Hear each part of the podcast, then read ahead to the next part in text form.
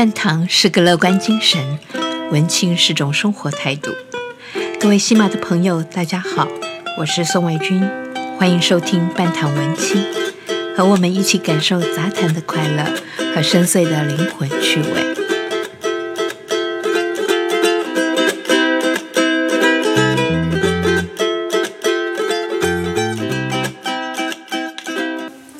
各位西马的朋友，大家好，我是宋卫军。今天我们要聊的主题是用 Vogue 的眼睛看《红楼梦》。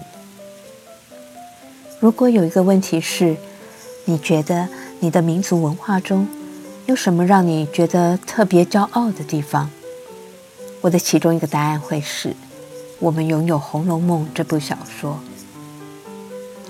《红楼梦》是本奇书，一本天书。不是每个人都负担得起一个红木古董老件，但是任何人都可以用很轻松的价格买到这部足以睥睨一切人类文学艺术史上的瑰丽珍宝。在学校那棵大树旁边读它，在挤地铁的时候读电子版的它。年轻的时候读它是一种感受，年长的时候读它。又是另一种感受。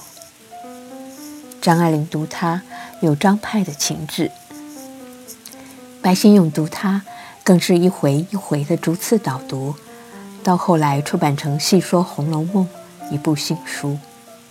《红楼梦》本身是个挖掘不尽的宝藏，而从书里挖掘出的宝藏，又可以发想出不同风貌的艺术创作，充满无限可能。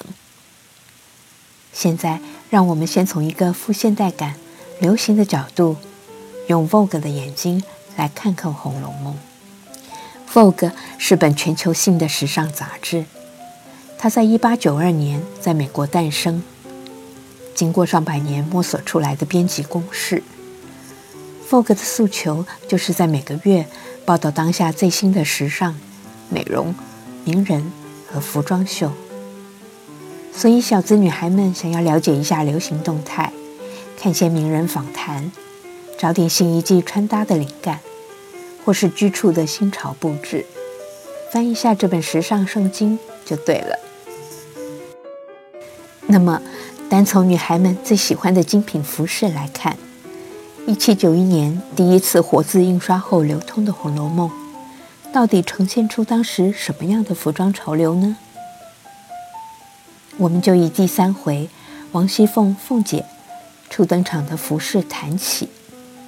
用现在的说法，王熙凤就是个真正的名媛贵妇。她不跑趴，不剪彩，但是在曹府管账本。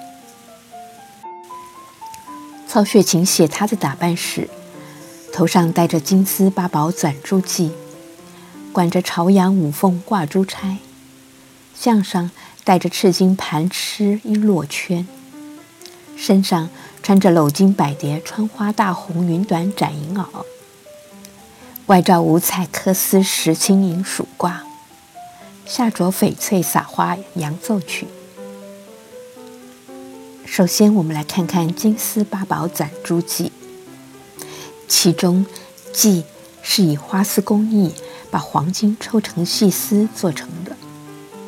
而八宝是中国常见的传统纹饰，来自于佛教八宝，始于元朝，在明清很流行。图案依次是轮、螺、伞、盖、花、瓶、鱼，还有中国结的结。所以，这以八宝纹饰在镶嵌珍珠而制成的金丝髻。可说是皇家级的珍品，而为了固定住这金丝髻，凤姐选了只朝阳五凤挂珠钗。五凤的意思就是钗上分出五股，每股一只凤凰，五只凤凰做朝阳之姿，表示这五只凤凰的翅膀是张开的，嘴里各衔着珠串。赤金盘螭璎珞圈，是说他脖子戴着项链是赤金蕾丝绞成的。前面编成盘螭的花样。盘螭是指盘卷的螭，螭是中国神话中一种没有脚的龙，代表着美好、吉祥和招财的意思。同样的，下面还缀有珠玉连错而成的璎珞。